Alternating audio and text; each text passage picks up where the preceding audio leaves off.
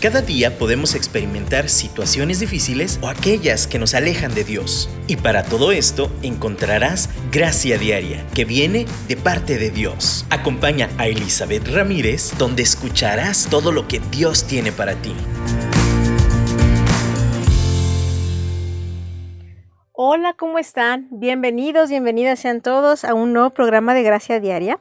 Estamos aquí para seguir aprendiendo cómo vivir la vida plenamente, entendiendo y caminando en la gracia de Dios, que muchas veces nos ha dado simplemente en el entender cómo nos diseñó, cómo nos ha, dado forma, cómo es nuestra mente, nuestro cuerpo, nuestro espíritu.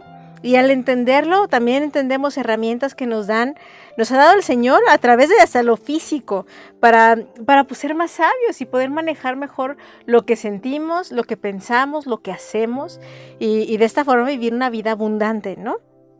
Y, y bueno, hoy ya, ya hemos comentado un poquito sobre el manejo de las emociones, un poquito de cada emoción básica.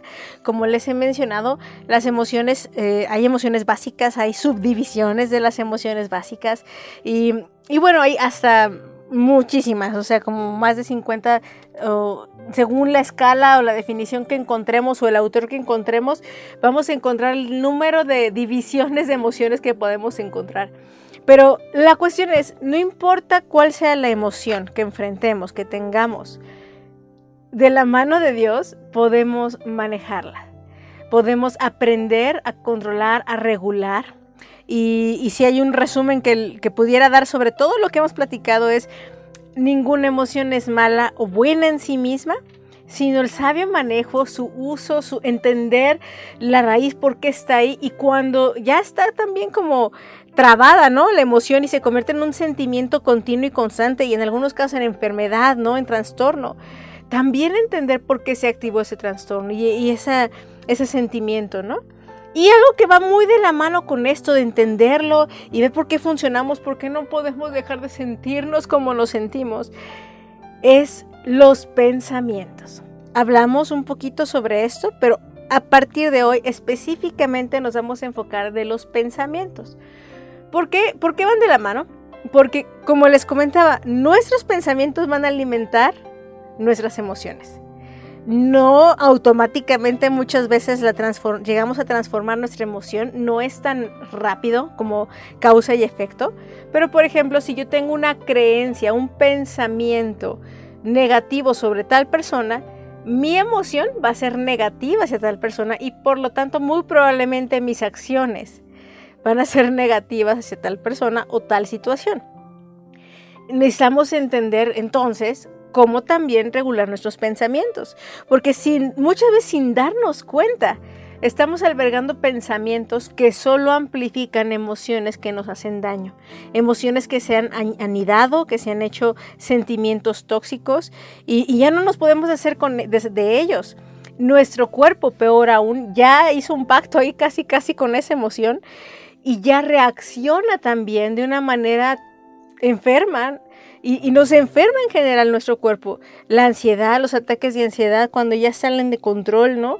Qué complicado, qué difícil. Pero de nuevo en esta misma hilerita de pensamiento, bueno, perdónenme que esté repitiendo esa palabra, pero bueno, en esta secuencia de ideas, voy a usarlo así mejor, eh, el pensamiento también es esto que alimenta o hambría, o sea, lo deja muerta de hambre a, la emoción. Y entonces, si es algo que tiene tiempo ahí, a lo mejor va a tardar un poquito en diluirse la emoción, pero la emoción va al final a seguir lo que decidamos o alineemos en nuestro pensamiento. Entonces así dices, no, pues sí entiendo, pero pues ahora yo sé que estoy mal, pero ¿cómo puedo dejar de pensar en esto? Bueno, vayamos a primero a entender qué es el pensamiento. El pensamiento es resultado, es, es lo que produce nuestra mente. Nuestra mente eh, puede ser creativa, puede ser realista, hay maneras distintas de percibir la vida, pero una producción de nuestra mente son los pensamientos, cómo percibimos lo que nos rodea, deducimos del mundo que nos rodea, ¿no? Eh, hay muchas formas, ahí vamos a hablar de pensamientos inductivos, eh, pensamientos deductivos, pensamientos convergentes, divergentes, laterales, tantas formas de clasificar los pensamientos también. Pero, pero sin meternos mucho en, en rollos clasificatorios todavía, solo quiero decirles una cosa. Dios nos ha dado la capacidad de crear con nuestros pensamientos, nuestra capacidad de entender el mundo con nuestros pensamientos. Nuestros pensamientos producen acciones, producen emociones, es como ese, ese, ese originador de las cosas, ¿no? Y es muy importante que entendamos que tenemos autoridad y poder sobre ellos. El arte de esto es que de la misma manera con las emociones, que también lo retomo, nosotros controlamos a las emociones, no las emociones nos controlan a nosotros. Nosotros controlamos nuestros pensamientos, no, los pensamientos a nosotros. En el momento en que le otorguemos el poder a nuestro pensamiento o a nuestra emoción sobre nuestra vida, sin darnos cuenta, ¿eh? puede ser consciente o inconscientemente, es cuando lo perdemos y entonces todo se sale de control. Los pensamientos y son estas eh, reproducciones de nuestra mente, necesitamos entonces darnos cuenta qué está reproduciendo nuestra mente, qué está absorbiendo, cómo está entendiendo el mundo, cuál es nuestra, nuestra cosmovisión, o sea, los lentes a través de los cuales estamos viendo la vida.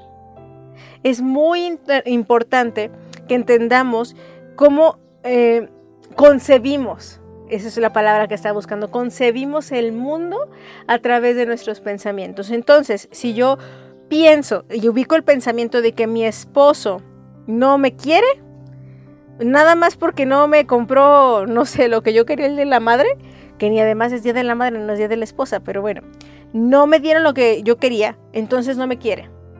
Ese es el pensamiento que se metió en mi cabeza, que yo digo se metió porque así lo decimos, pero la verdad es que no se metió yo lo, así tal vez voló y yo lo agarré, lo invité y se metió. Y ahí ya hizo su casa, su nido y entonces ahora ni siquiera mi esposo tiene idea de lo que yo siento, de lo que yo pienso, pero nada más se acerca y le hago caras. Y ya, me enojo por cualquier cosita, le contesto feo y típico que nos dicen, ¿qué tienes? yo, no sé.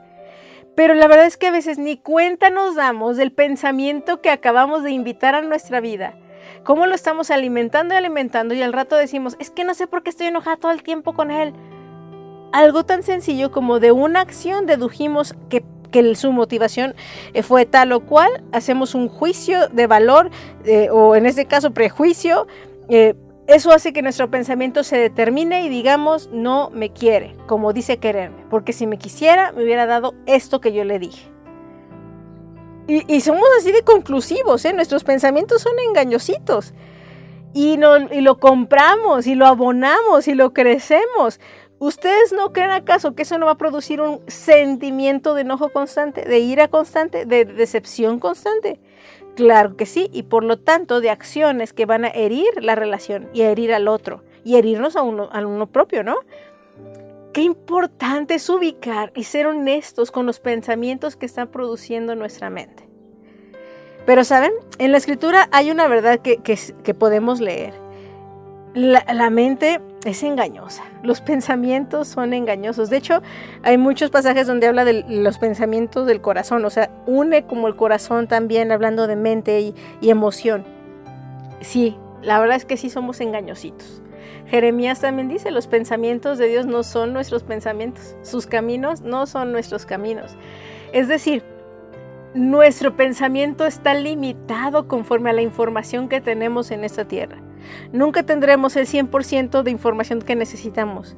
Así que deducimos con poco, con lo que tenemos. Sacamos conclusiones con lo que tenemos y esas conclusiones siempre tienen un porcentaje de error porque somos humanos, somos finitos. Pero ¿qué creen? Dios es infinito. Él no es como nosotros en ese sentido. Si piensa, si siente, pero es otro nivel.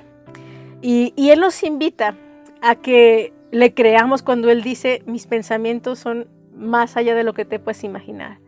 Son hermosos para ti, son pensamientos de bien y no de mal. Y muchas veces pensamos mal de Dios, pensamos mal de, quien está a nuestro lado, pensamos mal de nuestro mundo, tenemos mentiras que creemos como verdades. Y esto afecta nuestras emociones, nuestras acciones, nuestro vivir, nuestro todo. Así que, ¿qué vamos a hacer? ¿Le vamos a creer a Dios? ¿Vamos a alinear nuestros pensamientos, nuestra reproducción de la mente, nuestra, eh, todo fruto de nuestra mente a Él? Pues vamos a alabarle, vamos a decidir alinear nuestro pensamiento primero reconociendo cuán grande es Él, su hermosura, su magnificencia. Y bueno, una vez anclado nuestro pensamiento en Él, seguimos hablando de este tema.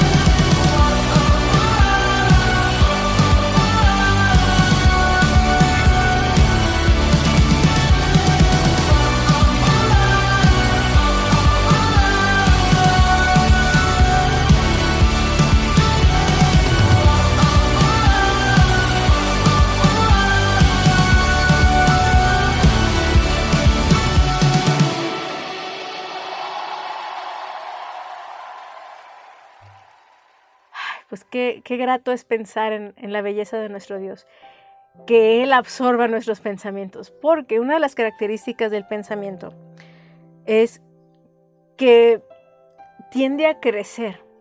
Conforme le damos vueltas a algo, sigue alimentándose como les menciono, y le hallamos más elementos para seguir confirmando algo.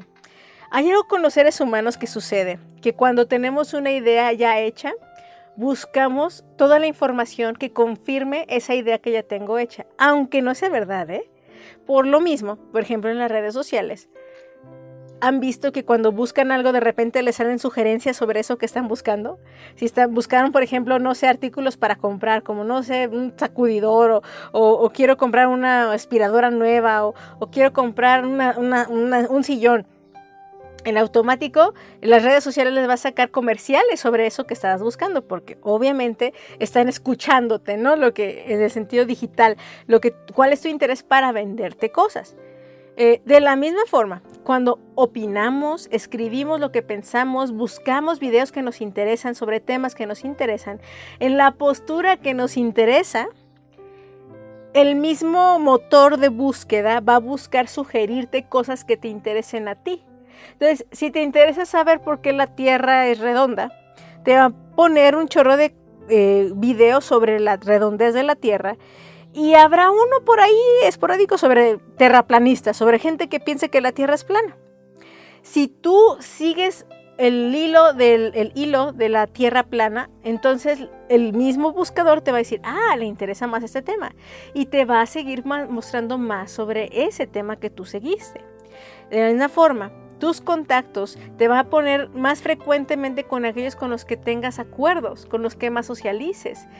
Y, generalmente así somos, buscamos el grupo en donde tenemos más acuerdos, donde tenemos más ideas en común, pensamientos que se retroalimenten. Y no está mal, al final es la forma en que nos identificamos y nos unimos en ciertos grupos. Sin embargo, eso hace que si un pensamiento es eh, equivocado y sigo con esa línea de pensamiento, todo lo que va a llegar va a ser alimentando esa línea de pensamiento en vez de retarlo. Por eso la palabra de Dios, la Biblia, es, es la fuente eh, donde podemos encontrar sabiduría. Porque reta mucho nuestro panorama de la vida. Reta mucho lo que como seres humanos queremos que sean las cosas. Y es bueno retar nuestros pensamientos, confrontarlos y de veras preguntarnos, ¿esto que estoy pensando es verdad? ¿Realmente verdad? Es, es, una excelente pregunta yo quiero retarte, invitarte. Cuando pasa ese pajarito sobre tu cabeza, ese pensamiento volátil, ¿no? Tú puedes invitarlo a que se anida en tu cabeza o puedes dejarlo pasar nada más, ignorarlo. Y, en ese que se anida en tu cabeza, tú puedes decidir alimentarlo y que ponga huevitos y crezca ahí toda una generación en tu cabeza. O puedes decidir, si ya está anidado ahí, ya tiene tiempo y tú dices, bueno, ¿y por qué tengo este nido en la cabeza? o sea, ahora que reflexiono, qué incómodo es tenerlo. Prefiero vivir sin él y entonces te deshaces de ese pensamiento. Pero una vez que se ha arraigado por tanto tiempo, mientras más tiempo tengo un pensamiento arraigado, más difícil es desarraigarlo. Ahora, como les decía al principio, déjate de los que estés consciente, de los pensamientos que ni siquiera conscientemente tenemos. El salmista David decía en Salmo 139, examíname, conoce mis pensamientos. Por favor, ve si hay algo dentro de mí que yo no estoy viendo.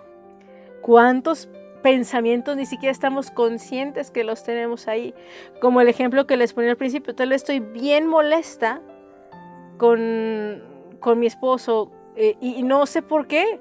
Pero ¿saben cuánto, cuánto tiempo nos sentamos a reflexionar que realmente ese pensamiento o, tal idea o tal situación fue la que me activó. Nada más seguimos con la rutina, lo ignoramos y lo dejamos pasar y nada más nos amargamos, amargamos a los demás en vez de frenar.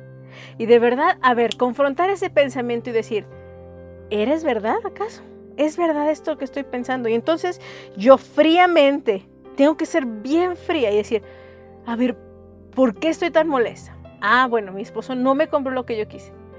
Y entonces, ¿qué siento? Que no me quiere. Y entonces, ¿por qué siento? O sea, ¿realmente pienso eso? Sí.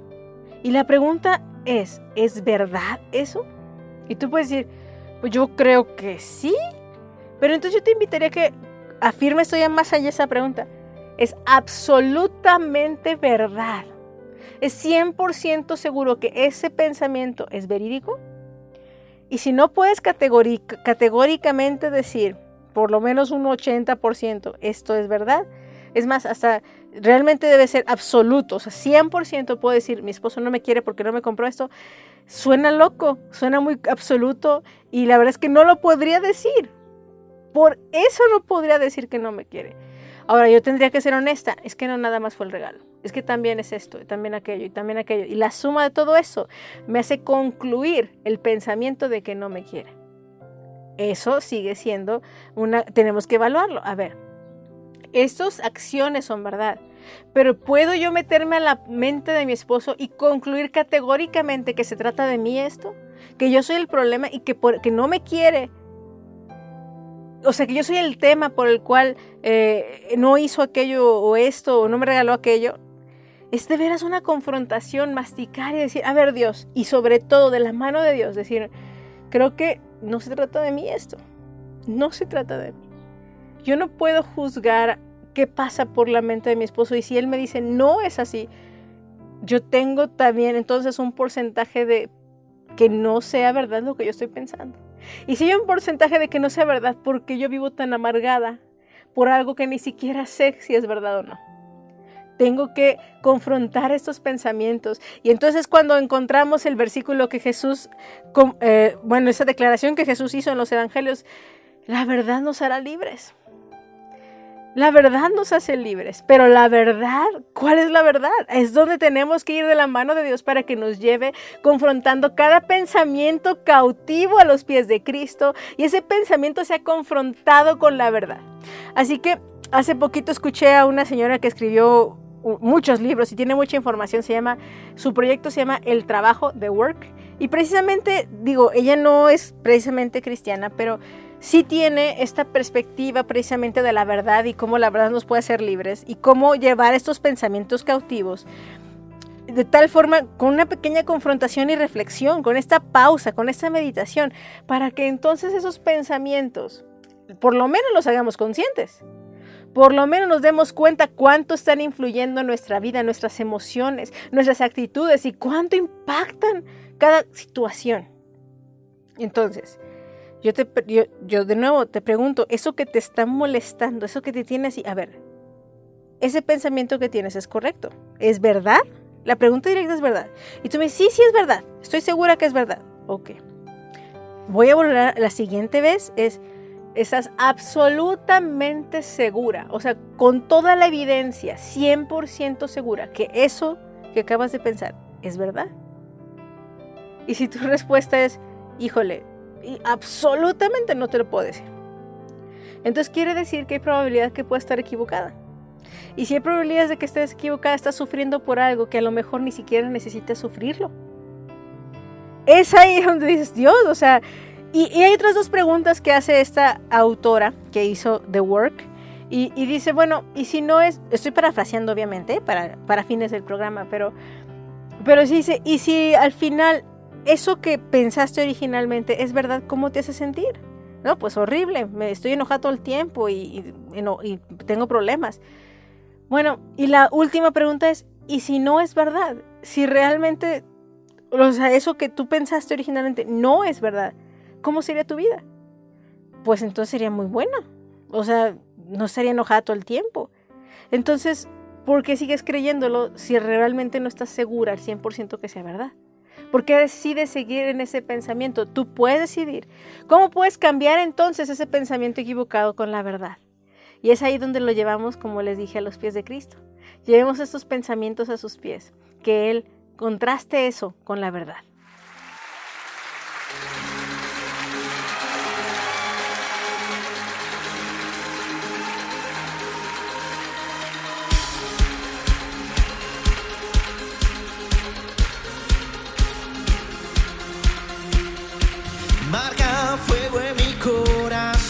Lo que quieres, lo que esperas tú de mí. Quiero escuchar tu voz hablando a mi espíritu en todos mis días. Toma mi mano y llévame al lugar diseñado que has soñado junto a ti. Volar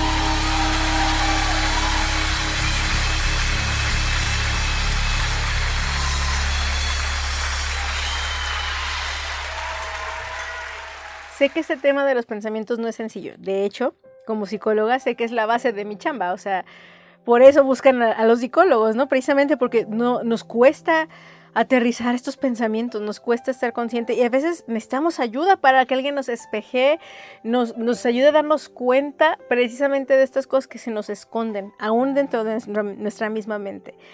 Mm, las emociones y los pensamientos es parte de la experiencia humana y Dios nos hizo así. Pero si también nos hizo con estas emociones y pensamientos, es porque también nos dio el poder para regularlos. No, podemos tener ese dominio propio, podemos llevar cautivos los pensamientos, es una decisión.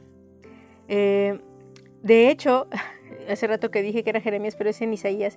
Quiero leerlo textualmente. Isaías 55, 8 y 9 dice, porque mis pensamientos no son vuestros pensamientos, ni vuestros caminos mis caminos, declara el Señor. Porque como los cielos son más altos que la tierra, así mis caminos son más altos que sus caminos y mis pensamientos más que, sus pensamientos. De verdad, comprender esto es vital para todos poder confiar que Dios tiene la verdad que necesitamos. Eh, de verdad, aún el Salmo 92.5 dice, qué grandes son tus obras, cuán profundos tus pensamientos. De verdad es profundo, grande, inmenso. No podemos ni siquiera absorber un pedacito de los pensamientos de Dios. Pero Él sí conoce el 100% de nuestros pensamientos. Él sí sabe lo que, eh, al venir Jesús supo lo que es ser humano. Él luchó, tuvo tentaciones, sus pensamientos con el enemigo. De verdad, Él tuvo emociones. Jesús, en Corintios leemos, él, él pasó todo lo que nosotros pasamos en la tierra y venció. Porque nos mostró que dependiendo del Padre podemos tener este control dominio propio sobre nuestra mente y sobre nuestras emociones. Ahora, no quiero decir que no haya condiciones que ya se nos salgan del control y necesitemos ayuda, como les digo, para eso hay psicólogos, hay psiquiatras, hay neurólogos, hay cuestiones biológicas ya también. Somos espíritu, alma y cuerpo, cuerpo como hemos platicado. Y, y, nuestra manera de pensamiento también tiene que ver con nuestra neurología, ¿no? O sea, cómo nuestros, nuestra mente, nuestro cerebro está alineado. Hay cerebros que son distintos y por lo mismo su manera de pensar es distinta. Entonces hay tantos factores sociales también, el país donde estamos, la cultura en que crecemos, el idioma que hablamos también afecta nuestra percepción del mundo. Pero ¿saben quién está sobre todo? Dios. Sobre todo está Dios. Qué grandes son sus obras, ¿no? Gracias Dios por hacernos así. Y, y algo que yo, yo quiero comentarles, como decía el salmista David, a veces sí está muy escondido de nosotros esas cosas que, que nos afectan y no entendemos por qué. Y yo te invito, busca a Dios, pero no nada más lo busques, eh, pues sí, yo a solas y no quiero que nadie más se entere porque uno de los problemas de pensamiento más grandes que nos impiden buscar ayuda es que no quiero verme débil, es que no quiero molestar a nadie. de nuevo te preguntaría, no soy, es, el, pensamiento sería, soy molesto cuando pido ayuda. Entonces, ¿es ese pensamiento verdad? ¿Categóricamente verdad? Si es verdad, ¿cómo te afecta para mal? O sea, si tu pensamiento fuera, ¿verdad? Vamos a sospechar que sí. ¿Cómo te afecta? Pero si no es verdad, entonces, ¿cómo te afectaría? Y cuando meditas en eso, tú puedes decidir que no, yo puedo buscar ayuda y eso cambiaría mi vida y no pierdo nada intentándolo. Más que la vergüenza a lo mejor, ¿no? O sea, y está bien, está bien. A Dios de verdad le interesa que entendamos que nos da el querer como el hacer por su buena voluntad, que Él nos da los recursos que necesitamos para vencer. Y como les digo, a veces yo sé que aún el mismo cuerpo no nos ayuda. Está también por ejemplo, cuando vivimos en esta rutina de estrés, también nuestra mente es afectada y pensamos más complicado todavía. Nos traiciona nuestra mente y entonces nuestro cuerpo se enferma y tú no quieres enfermarte. Estoy segura que no nos queremos enfermar. No es algo que diga, ay, sí, qué rico, me voy a enfermar. No, pero no lo puedes evitar porque es una reacción biológica ante un tiempo tan fuerte de presión, de estrés, de pensamientos equivocados. Y aunque los cambiemos y seamos renovados en nuestra mente y seamos renovados en nuestras emociones, a veces el cuerpo tarda un poquito en aprender a reaccionar distinto. Dios también puede sanar el cuerpo automáticamente, pero como hemos platicado muchas veces, la mayoría de veces es, un proceso. Y a veces incluye medicamento, ¿eh? a veces incluye un proceso terapéutico, a veces incluye un proceso de consejería, y está bien, la forma que Dios quiera tomar para poder llevarnos a esta comprensión de que necesitamos que nuestros pensamientos estén alineados a la verdad para ser libres, está bien. Hay que ser humildes y levantar la mano cuando necesitamos esa ayuda. Hay un pasaje en Proverbios que, que a veces lo usamos sin contexto. Dice, conforme es su pensamiento, así es él. Eh, y, sí, técnicamente, así textual en la Reina Valera dice, conforme es el pensamiento de tal, así es.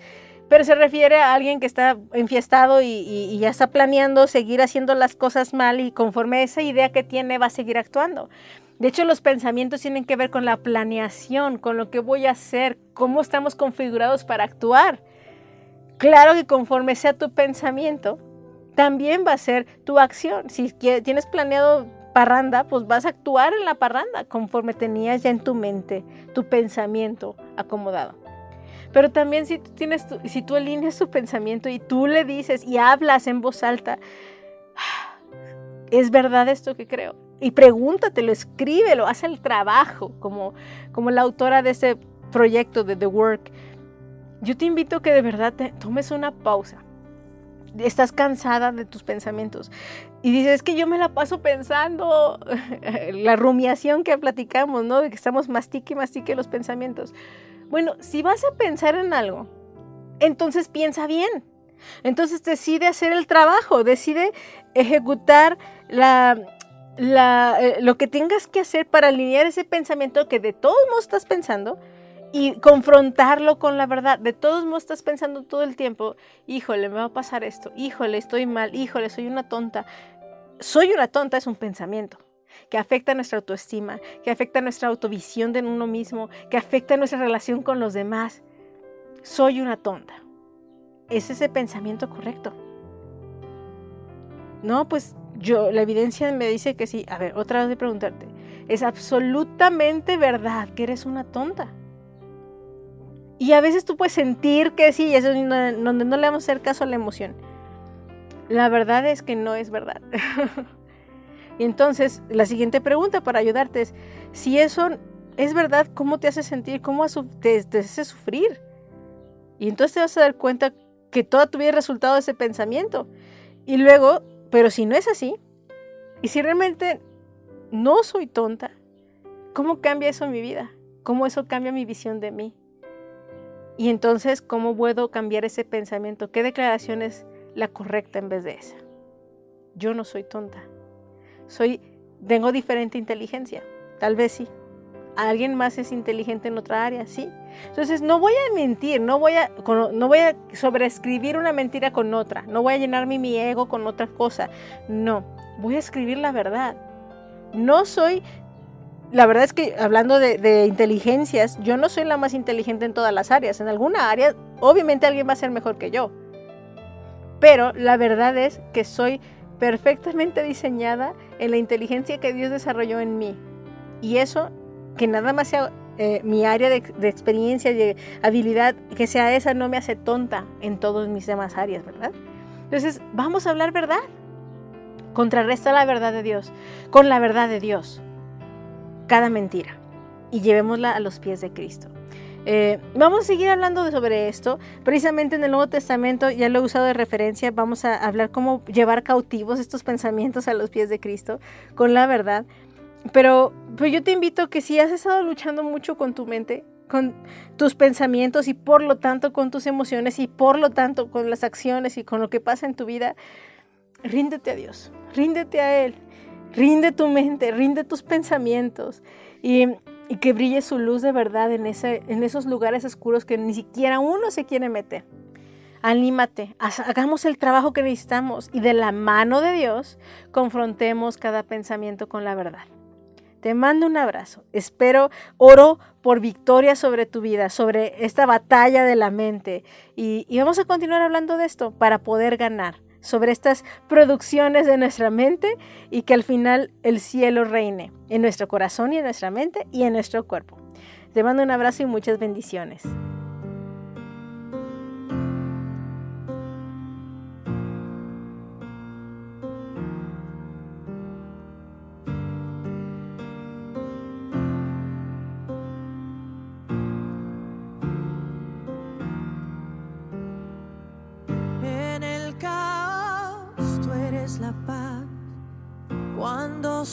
Conmigo estás, en tinieblas te acercarás, Dios de gracia me acompañarás, rindo toda la ansiedad, mi propio esfuerzo aquí terminará, este momento tú eres el rey es el regalo que ahora me das. Mente sana en lugar del temor, mente sana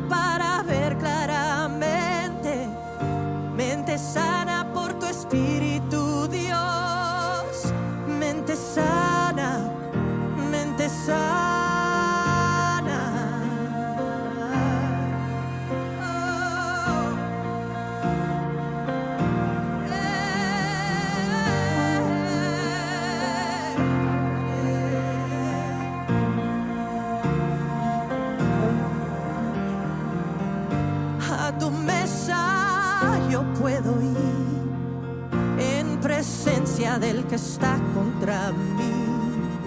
Me deleito en recibir cada palabra que viene de ti. Hoy recuerdo quién eres tú, mi fortaleza y mi Dios. Yo me amparo en tu autoridad.